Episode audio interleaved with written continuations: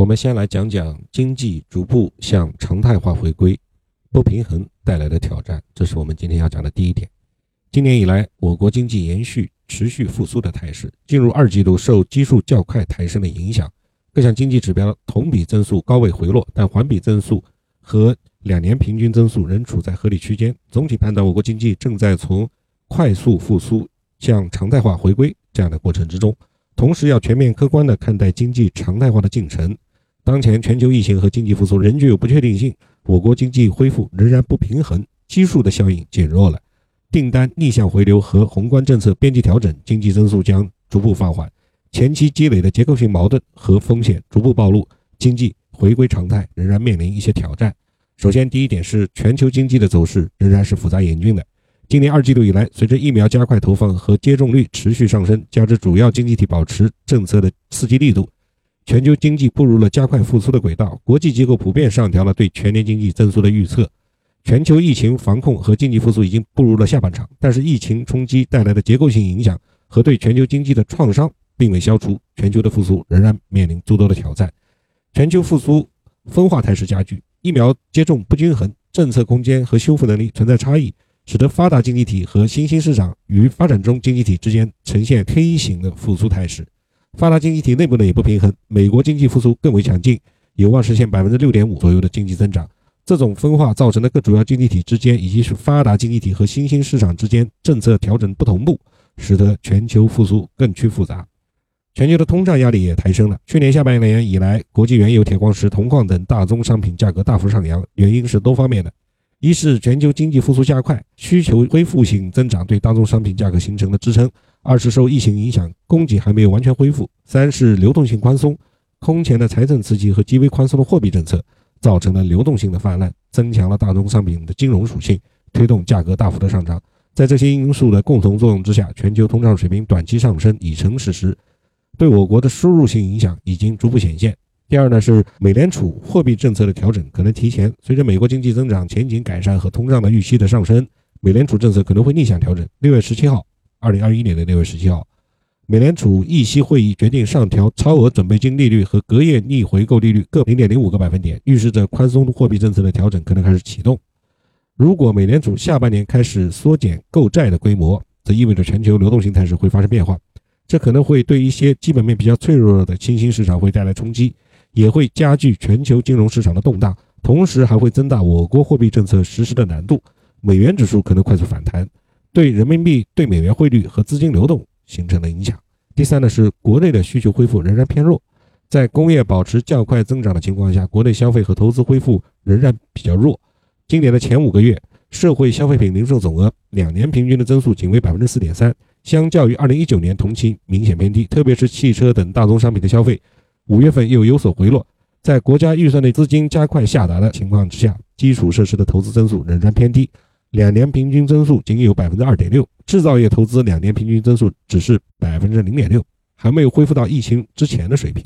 从下半年走势看，消费恢复仍然将受制于居民收入增长的情况，基础设施投资将受到地方融资平台偿债压力的制约，制造业投资在原材料价格上涨挤压企业利润的情况之下，可能也难有较快的回升。增强内需动力仍然是需要关注的问题。第四点是，外贸出口的增势可能会逐步回调。今年上半年，外贸出口超预期增长是经济较快增长的重要原因。以一季度为例，货物和服务进出口对经济增长的贡献率达到了百分之十二点二，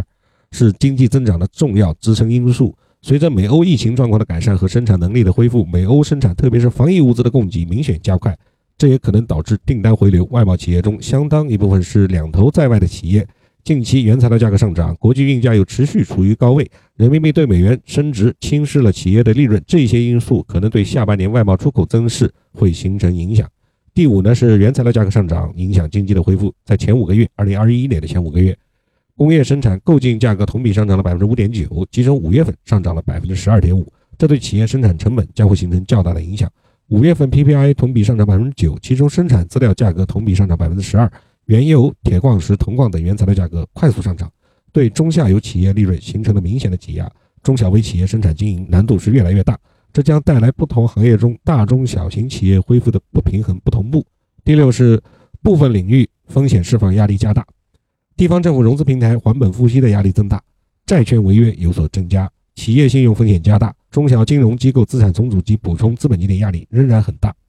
这些都需要予以关注。此外呢，受疫情和其他多重因素的影响，部分行业供应链不稳定，比如芯片短缺对汽车行业的影响还在持续，甚至在向消费类电子领域蔓延。而实现双碳目标对经济运行也带来了一些压力，就是碳中和、碳达标的目标。一些地方为完成降能耗的指标，采取比较激进的措施，对高能耗企业实行限产或停产。首当其冲的是煤电行业。从趋势来看，煤电有可能从主体能源转变为调峰能源。如果短期内调整力度过大，可能会带来煤电生产的大幅下降，导致电力供应不稳定。部分地区还会出现电力供应的紧张，影响到经济稳定恢复和产业链的稳定。因此，要处理好绿色转型和稳增长的关系。以上呢是我们要讲的第一大点，也就是在经济逐步向常态化回归过程中出现的不平衡所带来的挑战。我们今天要讲的第二大点呢是全年经济增速前高后低。通胀水平总体可控。今年一季度 GDP 同比增长了百分之十八点三，两年平均增长百分之五。二季度同比增速会放缓到百分之八左右，两年平均可能会略高于一季度。下半年同比增速将会继续放缓，三季度同比增速会略高于百分之六，四季度呢可能低于百分之六，在百分之五到六之间。三四季度对应的两年平均增速应该在百分之五点五到六之间。CMF 中国宏观经济分析与预测报告是二零二一年中期这个期间的预测报告，预测全年经济增长的速度为百分之八点八，这还是比较可以预期的。如果全年经济增长百分之八点八，两年平均增速也就百分之五点五左右，这和我们“十四五”时期的经济潜在增长率是基本匹配的。全年的通胀水平总体可控。今年以来，我国 PPI 涨幅明显上升，这与国际大宗商品价格上涨的输入性影响是分不开的。五月份 PPI 上涨百分之九，涨幅比四月份扩大了零点四个百分点。但也要看到，全球大宗商品价格上涨的动力在逐步减弱。一是前期形成的低基数效应正在减弱；二是供应紧约束随着疫情得到控制而逐步改善，产能恢复扩张使得价格承压；三是货币政策转向的预期将减弱流动性对价格上涨的推动。随着输入性压力的减弱，下半年 PPI 将逐步回落。目前的 CPI 涨幅总体还是温和的。五月份上涨了百分之一点三，前五个月累计上涨百分之零点四，CPI 涨幅比较温和，主要受猪肉价格下降带来影响。如果剔除食品的因素，PPI 向 CPI 的传导效应已经有所体现。从趋势看，CPI 短期仍然面临上涨的压力，但是涨幅是可控的，因为消费和投资需求还处在恢复的过程之中。国内的工业品的供应充裕，市场竞争比较充分，PPI 价格向 CPI 价格的传导相对有限。从流动性因素看，我国没有使用大水漫灌的措施，这有利于价格的总体稳定。预计今年 CPI 的涨幅也在百分之二以内，明年 CPI 的中枢可能会上移，PPI 年内高位回落也是大概率事件，全年涨幅可能在百分之六到百分之七之间。这是第二点，全年经济增速虽然是前高后低，但是呢，好的是我们的通胀水平是总体可控的，预计在百分之二以内。第三大点是短期促进经济常态化。长期还是要关注增长的动力培育，这也是我们要重点讲的。在经济常态化的进程中，既要关注短期的经济恢复，也要关注长期增长动力的培育。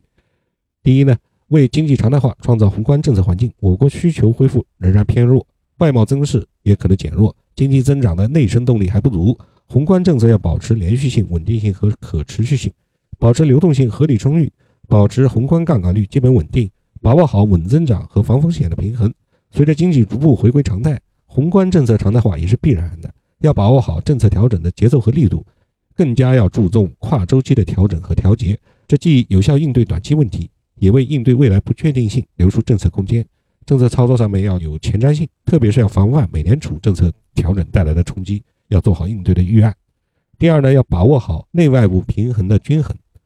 随着美联储政策的可能的变化，把握好内外部均衡的平衡更加重要。宏观政策要坚持以我为主，进一步推动人民币汇率形成机制的改革，增强人民币汇率的弹性，充分发挥汇率调节的国际收支的作用。要引导企业树立风险中性的观念，审慎做好汇率风险的管理，还要完善跨境资本流动的宏观审慎管理，提高对跨境资本流动的调控能力。第三是要更加注重培育经济增长的内生动力。从趋势上看，即使今年底经济转向常态化，我国经济的发展仍然面临压力。随着经济总量的基数扩大特别是人口老龄化加快和劳动生产率的速度增速放缓潜在经济增长水平会继续放缓。在经济转向常态化之后培育新的增长动力至关重要。要进一步实施扩大内需的战略特别是要促进扩大消费的需求释放内需市场的潜力。更重要的是加大供给侧结构性的改革力度。在增强科技自立自强能力提升产业链现代化水平推进数字化和绿色转型等方面持续发力。培育新的增长点和经济增长的内生动力为十四五时期持续经济稳定的发展创造条件。